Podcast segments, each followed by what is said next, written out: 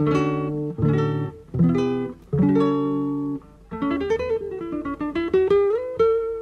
Central 3 apresenta o Cinema Nacional em Revista. É o Central Cine Brasil.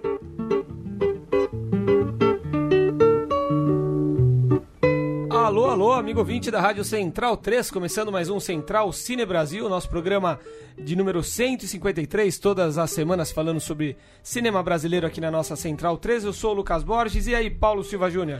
Dali Lucas, um abraço para quem acompanha o Central Cine Brasil.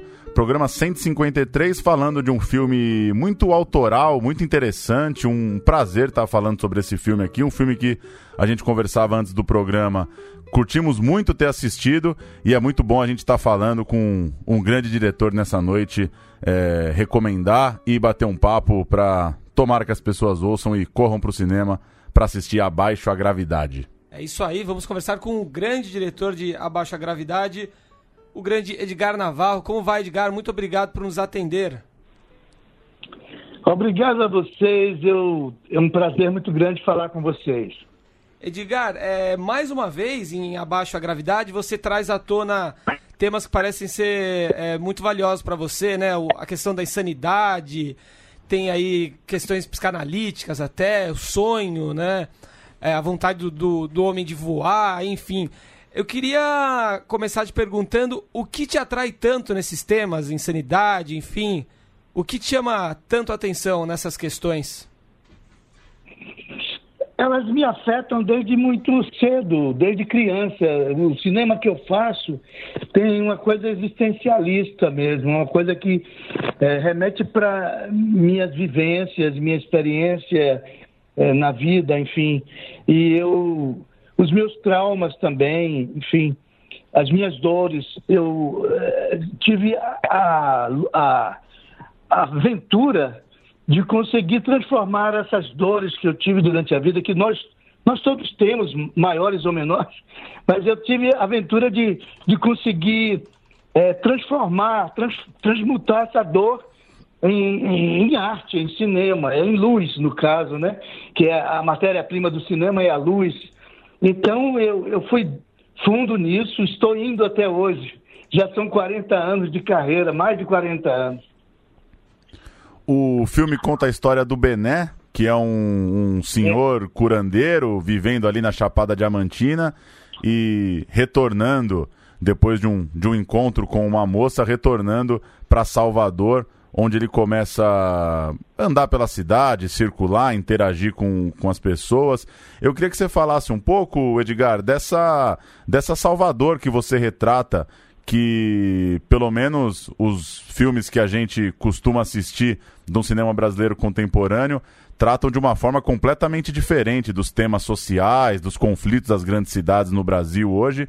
Eu fiquei muito, achei muito interessante ver no seu filme uma cidade como Salvador de um jeito que a gente não está muito acostumado a ver as cidades, as grandes cidades no cinema brasileiro hoje. Fala um pouco disso pra gente, de como você é, caminhou ali por Salvador junto com o Bené? Eu comecei a escrever o roteiro e logo é, me remeti para um momento em que eu vivi ali no centro da cidade, no 2 de julho, no Largo 2 de Julho, que é onde vive essa fauna interessante, assim, é, prostitutas e é, travestis e bêbados, gente é, e gente classe média também que tem por ali. É uma mistura muitíssimo interessante, muito rica. E eu, eu, eu, eu morei um tempo lá, é, durante um ano, para poder me é, emprenhar com esses sons, com esses odores, com essas, é, essa gente que caminha pela rua. E eu, eu, eu quando eu comecei a, a fazer o filme, a pré-produção, eu estava morando ali dentro e continuei morando para poder é, traduzir bem esse, esse. Não ser uma coisa falseada. É, foi uma coisa bem verdadeira. É, é Salvador de verdade ali. Com as pessoas de verdade que trabalham, que vagabundeiam e que se tornam, no caso das minhas personagens, são, são pessoas que são párias da sociedade, são outsiders, são pessoas que meio que é, não conseguiram, não, meio não, inteiramente, eles não conseguiram é, lidar de uma forma mais. É, não sei se a palavra seria saudável, porque eu, eles me parecem mais saudáveis do que essas pessoas que ah, ajustam-se ao, ao, sistema e vivem é, encangados ali naquela, naquela correria louca de, de vencer é, e esse vencer está entre aspas, né? Vencer a qualquer preço. Eu acho que eles são vencedores na medida que eles conseguem viver, mesmo como párias daquela sociedade, eles conseguem viver um, uma, uma coisa verdadeira, uma coisa real. E lutam contra os seus demônios, lutam contra a sua insanidade e ajudam Bené a fazer essa travessia, né? É, e Bené os ajuda, é uma troca que existe ali. E estão bem longe daquele tipo comum que a gente é, vê todos os dias. E acho que esse fato mesmo, eu escolhi, eu escrevi essas personagens para trazer um, uma enriquecer nosso repertório em termos de humanidades, né? A gente vive num, num diapasão sempre monótono, monocórdico. Acho que essas personagens eles são extremos, extremos de dor, extremo de carência, uma, e vivem assim abaixo da linha da miséria e no entanto sonham, quer dizer, sonhar, voar é possível mesmo naquelas condições super é, adversas. O Benek é interpretado de, de maneira é, magistral né, pelo Everaldo Pontes, o Bertrand Duarte, que é, é. o, o protagonista é. do Super Outro, tá de volta também muito bem, a Rita Carelli, muito boa, é. o Ramon Vani, é. né, muito bom também, o Galego, um dos, um dos mendigos é. retratados no filme, enfim, o elenco tá, tá bem demais, né? E eu queria te perguntar, você tem um, um cinema bastante único, né? Bastante ímpar, corajoso, inventivo, é, trata com, com é, de uma forma muito humana né, e honesta essas, essas figuras, esses párias, né, como você citou, da nossa sociedade. E existe, acho que até uma, uma certa tendência, um certo movimento para qualificar o teu cinema como um cinema marginal. Eu queria saber se você se vê também como uma figura diferente dentro da nossa é, cinematografia brasileira, enfim, como você se enxerga dentro do cenário do, do nosso cinema? É, é uma pena que é, eu, eu, a vida toda eu quis ser muito honesto, quis ser muito verdadeiro nas coisas que eu vejo, na sociedade que eu vivo. Eu vivi a ditadura militar, eu vivi a minha juventude toda sob essa égide é, é, funesta né, dessa ditadura. E é, eu comecei a fazer arte dentro desse espectro aí. E eu não vejo por que essa coisa. Eu até entendo que seja um cinema marginal, uma arte marginal, mas eu acho que é porque a, a mentalidade geral é de que tudo que não, não, não dança de acordo com a música é marginal. E isso se tornou maioria. Na nossa sociedade se tornou maioria. Essa forma de pensar, essa mentalidade que faz você viver dentro de um padrão. Eu nunca vivi padrão nenhum, eu, eu nunca quis, nunca aceitei esse padrão. Eu rompi com isso com a igreja, a, a, a igreja porque eu, eu fui eu fui, eu fui é, aluno de colégio de freiras e de padres, porque meus pais eram católicos e acreditavam nessa baboseira, enfim. Eu acho que Cristo é um grande exemplo desse marginal, se você for pensar marginal. Cristo era, era amigo de putas, de bêbados, de, de toda espécie de gente que não era aceita pelos fariseus ali de Jerusalém. Entende? Então, eu acho que isso é muito discutível.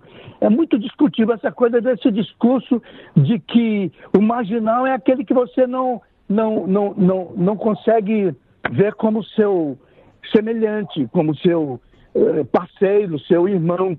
Ele, é, ele é, está à margem da sociedade, porque ele não frequenta, ele não tem um emprego, ele não, não se submete. Então, eh, se for por aí, é, realmente eu sou e vou morrer marginal, porque eu não me submeto. Porra! É isso aí. E, Edgar, o, o Super Outro tá fazendo 30 anos e, inclusive, a Abracine esse ano fez aquela lista dos. É, elegeu lá os 100 melhores curtas brasileiros de todos os tempos. O Super Outro tá numa posição lá em cima. O Rei do Cagaço tá numa posição lá em cima também. É, eu queria que você é. comentasse o, o reconhecimento desses seus curtas que né, o Rei do Cagaço dos anos 70, o Super Outro já nos anos 80. É, se você acha que as pessoas continuam vendo, continuam conversando com você sobre eles, eles são muito, muito marcantes na sua carreira, é, como que você vê é. o, o, reconhecimento? E querendo ou não, não estou querendo aqui supervalorizar a lista, uma lista é só uma, né, uma, uma coisa subjetiva ali, mas você é um dos poucos que tem dois curtas numa, numa posição lá em cima, né? Com, com gente da pesada aí do cinema brasileiro, com Glauber, com Leon Hirschman, com Andrea Tonati, é. Humberto Mauro, enfim, um primeiro time aí do cinema brasileiro. É. Eu me sinto hum, enormemente honrado e feliz e o reconhecimento que eu estou tendo em vida é, é, é, a minha grande paga, porque eu não fiquei rico e não vou ficar rico com cinema. As minhas bilheterias são pífias. Eu não consigo botar um filme é, da carteira da Ancine porque a Ancine só admira, admira, não, eu quero dizer, a, a Ancine só observa os resultados concretos em termos de bilheteria. Os pontos são marcados dessa forma. Então, eu não tenho essa bilheteria, acho que nunca vou ter, mas a minha paga, o retorno é essa, esse reconhecimento. Eu acho isso, para minha alma, é, é, bastante. Eu gostaria de ter realmente é, um grande público me assistindo, seria uma coisa maior ainda, mas não foi para mim, não está sendo para mim, talvez um dia possa vir a ser visto por mais gente, mas isso já é bastante. Para mim é bastante. A minha alma está muito é, é, muito feliz por conta desse reconhecimento. Edgar, é, lendo algumas entrevistas suas né, nesses últimos dias, né, é, dias de lançamento aí do, da baixa gravidade, é, eu te peguei dizendo que, que a arte pode mudar o mundo e que é muito importante nesse período nebuloso que a gente está vivendo politicamente no Brasil. E também vi você é, afirmando que pode abandonar o cinema porque seus filmes não vão mais emplacar, na sua opinião. Como, como você está nesse momento contra essa, essa dicotomia, essa, essa, esse duelo? Olha só, eu penso que eu não vou deixar de produzir arte. De alguma forma eu vou estar produzindo, não naquelas condições de um grande orçamento, de uma grande equipe, porque isso não me, não, não me dá prazer. É, e, e tem que se submeter a editais para é, fazer jus a, a a orçamentos que ultrapassam os 3 milhões, 5 milhões de reais. Não é para meu bico, se você quiser. Essa, essa, pode ser assim, não é para meu bico, então eu estou fora. Já, já, já experimentei, já tentei, já fiz três longas nessa, nessa, nessa balada, nesse, desse jeito, mas não, não, não, não vou conseguir os próximos, porque o, o que está aí é, contra a cultura é, no sentido pior, não é, não é da contracultura, é, é contra a cultura. Então, eu não sei, acho que não vou conseguir fazer os filmes dessa forma, mas coincide com um jeito de. É, com um momento em que eu não quero fazer mais filmes do jeito que eu fazia antes.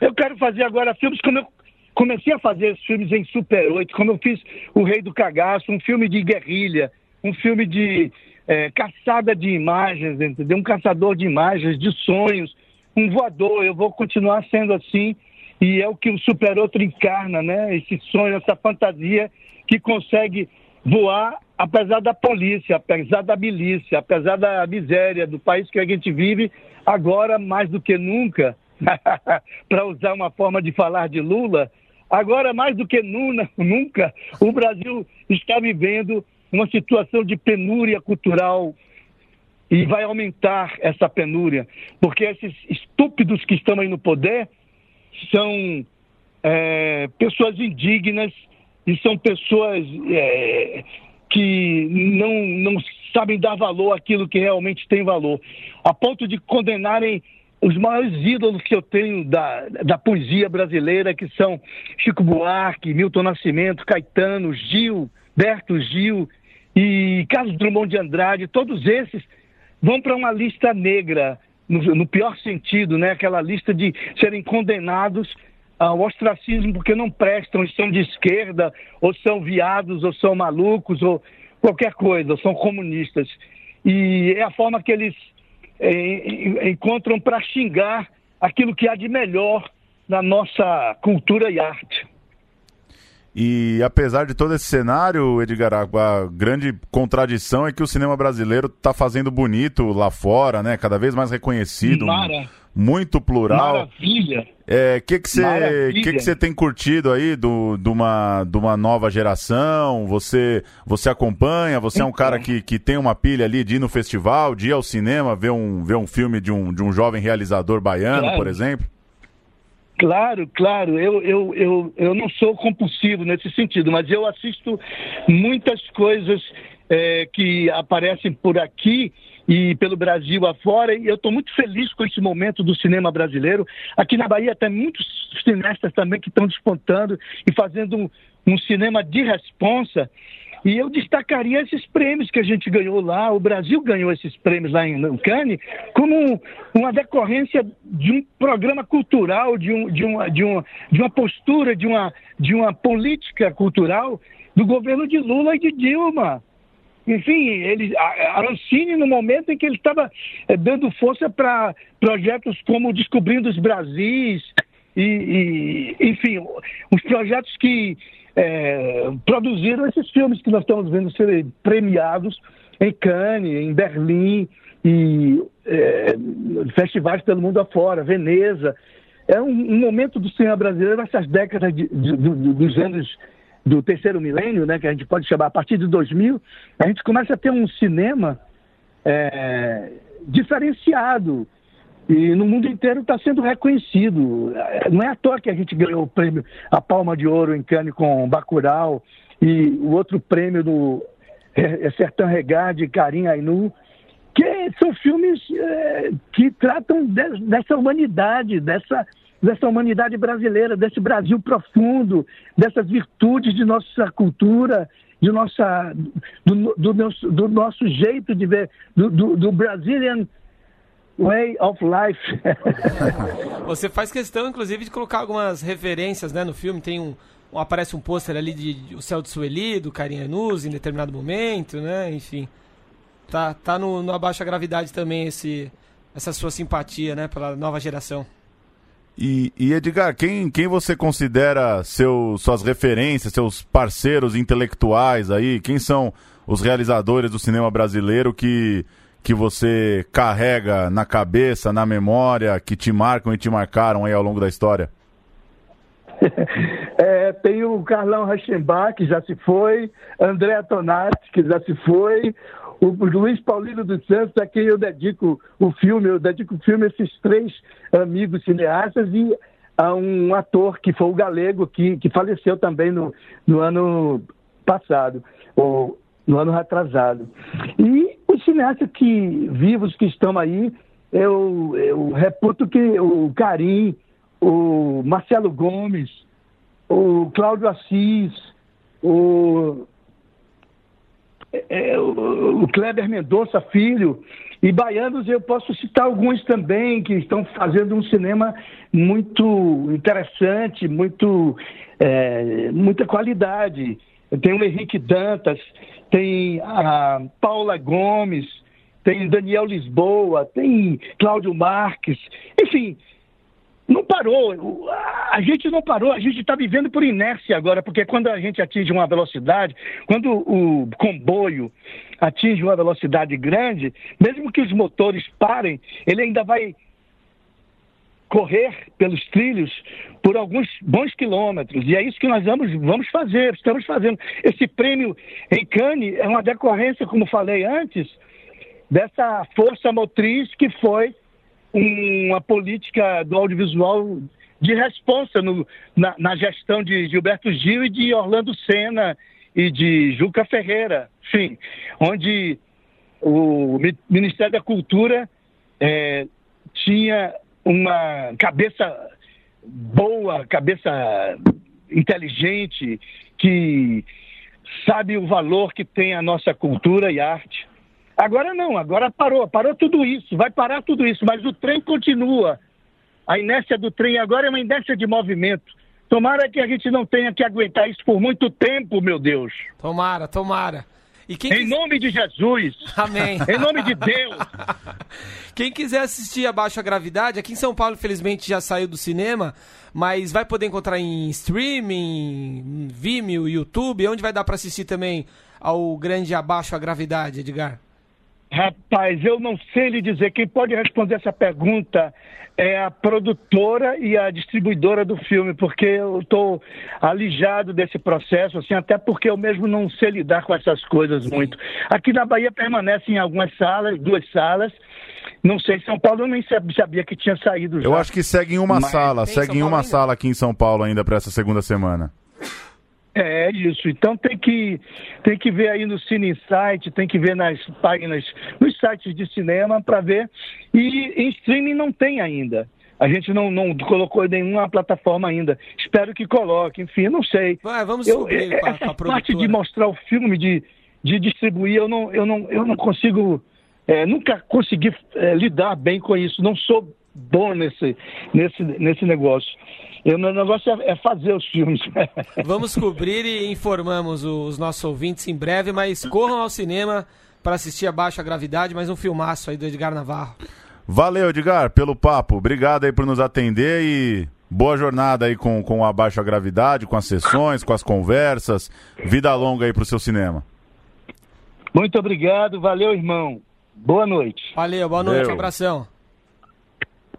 Que, que... Que satisfação falar com, com o Edgar, né? Que figura é, que figuraça, né? Do, do, nosso cinema. E é, a gente. Claro que todo filme que a gente trata aqui, a gente torce muito para as pessoas assistirem, né?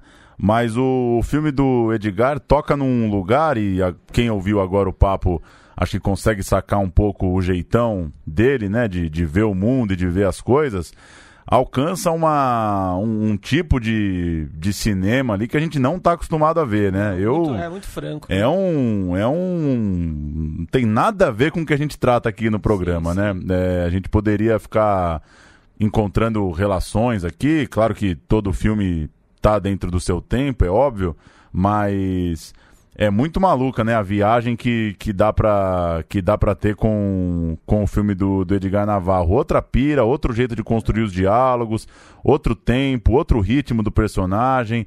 É, para esquecer mesmo essas convenções que a gente tem de, de roteiro e de filme longo ou filme curto. É outra onda, né? É sensacional como ele foge mesmo, faz questão de não respeitar nenhum padrão e, e como ele reflete muito bem sobre essa questão da loucura os personagens dele, os protagonistas parecem ser um pouco autobiográficos, né?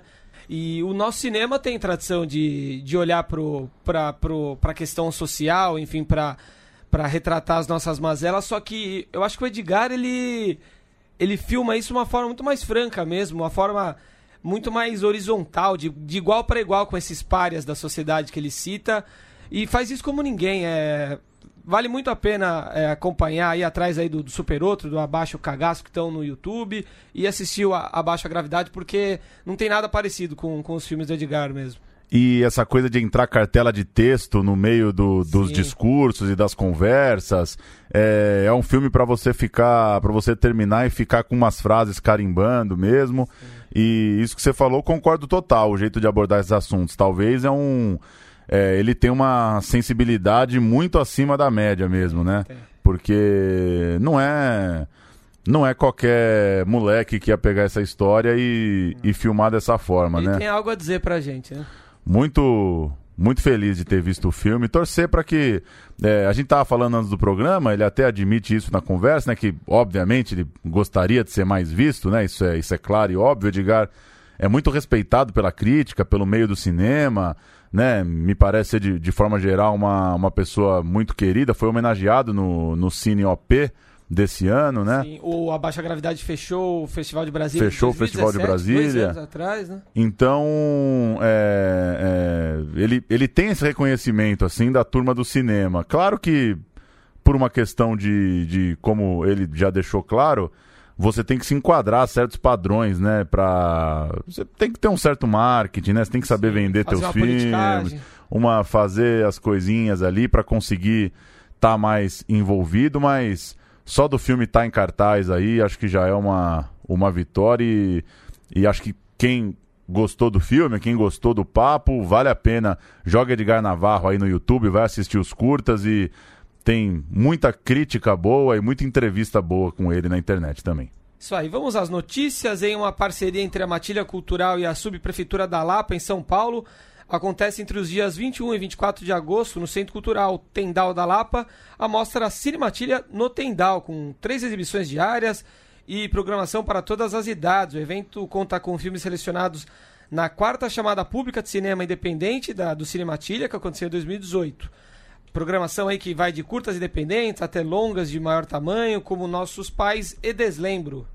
As inscrições para tentar ser o filme escolhido pelo Brasil na corrida do Oscar vão até semana que vem, 16 de agosto. Os filmes estão se inscrevendo num site, oscar.cultura.gov.br, e para se inscrever, o filme precisa estrear em circuito comercial até 30 de setembro. A comissão que escolhe o indicado é presidida pela diretora Ana Mulaer. Tem também como membros titulares o crítico Amir Labak, o diretor e roteirista David Schurman, a produtora e curadora Hilda Santiago, o roteirista Micael de Albuquerque, as produtoras Sara Silveira e Vânia Catani, o diretor de fotografia Walter Carvalho e o produtor e também diretor Zelito Viana. O anúncio sai em 27 de agosto. Muita expectativa, né? Uma safra muito é, vencedora nos festivais lá fora. Vamos ver o que, que essa comissão vai escolher para o Brasil tentar ficar entre os cinco de novo. Nós levantamos a questão aqui, alguns programas, se Bacurau e A Vida Invisível de Eurídice Guzmão, que foram premiados em Cannes, estão cercados de muita expectativa poderiam entrar nessa luta, nessa briga pelo, pela vaga no Oscar. Como eles vão estrear antes de 30 de setembro, eles Eles estão tão inscritos. inscritos Saiu a, a coluna da Mônica Bergamo, deu esses dias aí que eles estavam inscritos. É... Acho difícil que escape dos dois, né? É... É. Não assistimos ainda nenhum nem outro, mas parecem ser os. É, não é pouca coisa sair premiado de Cannes, né? Não acho que a comissão vai é, ignorar, isso, ignorar né? isso, né? Já que o Oscar é uma coisa de de qualidade, mas de puro lobby também, né? E o Oscar, é, os candidatos ao Oscar de melhor filme estrangeiro desse ano eram todos vencedores dos, dos grandes festivais europeus, né? Sim. Faz diferença. Tá com as estreias aí? Vamos com as estreias. Leste Oeste, do Rodrigo Grota, que foi entrevistado é, por nós ainda hoje, nessa quinta-feira. O programa vai ao ar no começo da semana que vem. Tá entrando em cartaz nessa quinta. Filme gravado lá em Londrina, um drama bastante interessante, introspectiva, aí, com automobilismo no meio da história. Vale a pena assistir. Tem também Simonal, aí, a cinebiografia do, do grande artista brasileiro Wilson Simonal, filme do Leonardo Domingues. É, Fabrício Boliveira no papel do, do Simonal. E entrando em cartaz também o Amigo do Rei, um misto de documentário e ficção aí do André Délia sobre o rompimento da barragem da Samarco em Mariana. No dia 14 de agosto, semana que vem, no Teatro Municipal de São Paulo, acontece o Grande Prêmio do Cinema Brasileiro, 18ª edição, um grande, grande evento aí de gala do cinema brasileiro. Só para relembrar aqui algumas das principais categorias, longa-metragem de ficção estão concorrendo A Voz do Silêncio, Benzinho, Chacrinha, O Grande Circo Místico e O Paciente, o caso Tancredo Neves. No longa de comédia, Minha Vida em Marte, Mulheres Alteradas, Não Se Aceitam Devoluções, Os Farofeiros, Todas as Razões para Esquecer e uma quase dupla. Longa-metragem de Doc, A Luta do Século, Espagé, My Name is Now, Elza Soares, O Processo e Todos os Paulos do Mundo. E longa-metragem infantil, Detetives do Prédio Azul 2 e O Colar de Coralina, o Grande Prêmio do Cinema Brasileiro veio para São Paulo. Tem transmissão ao vivo do Canal Brasil. Ano passado foi muito legal a, o evento, uma, uma homenagem muito bonita para Fernanda Montenegro. Enfim, é um pouco de daquele climão de cerimonial. Talvez não é todo mundo que tenha paciência para assistir inteiro. O perfil mais comercial mas... também, o prêmio, né? Sim, mas é, é a nossa noite de gala aí. Dá para ver os figurões ali interagindo na premiação. E só registrar os vencedores do Cine PE 2019. O prêmio Canal Brasil Melhor Curta foi para o Apneia, do Paraná. Prêmio da Crítica da Abracine, curta nacional para A Pedra do Rio Grande do Sul e longa-metragem nacional para Espero Tua Revolta da Elisa Capai. Tem também outras premiações, né? Técnicas, premiações específicas para as produções pernambucanas, mas é, Espero Tua Revolta, o filme da Elisa Capai, que, que passa ali, trata da, das lutas estudantis a partir de três jovens ex-secundaristas, acabou sendo o grande vencedor da noite. Entre lá no site Festival Cine PE para conhecer todos os vencedores da edição 2019. Bacana, é isso aí. Voltamos é, mais cedo, né?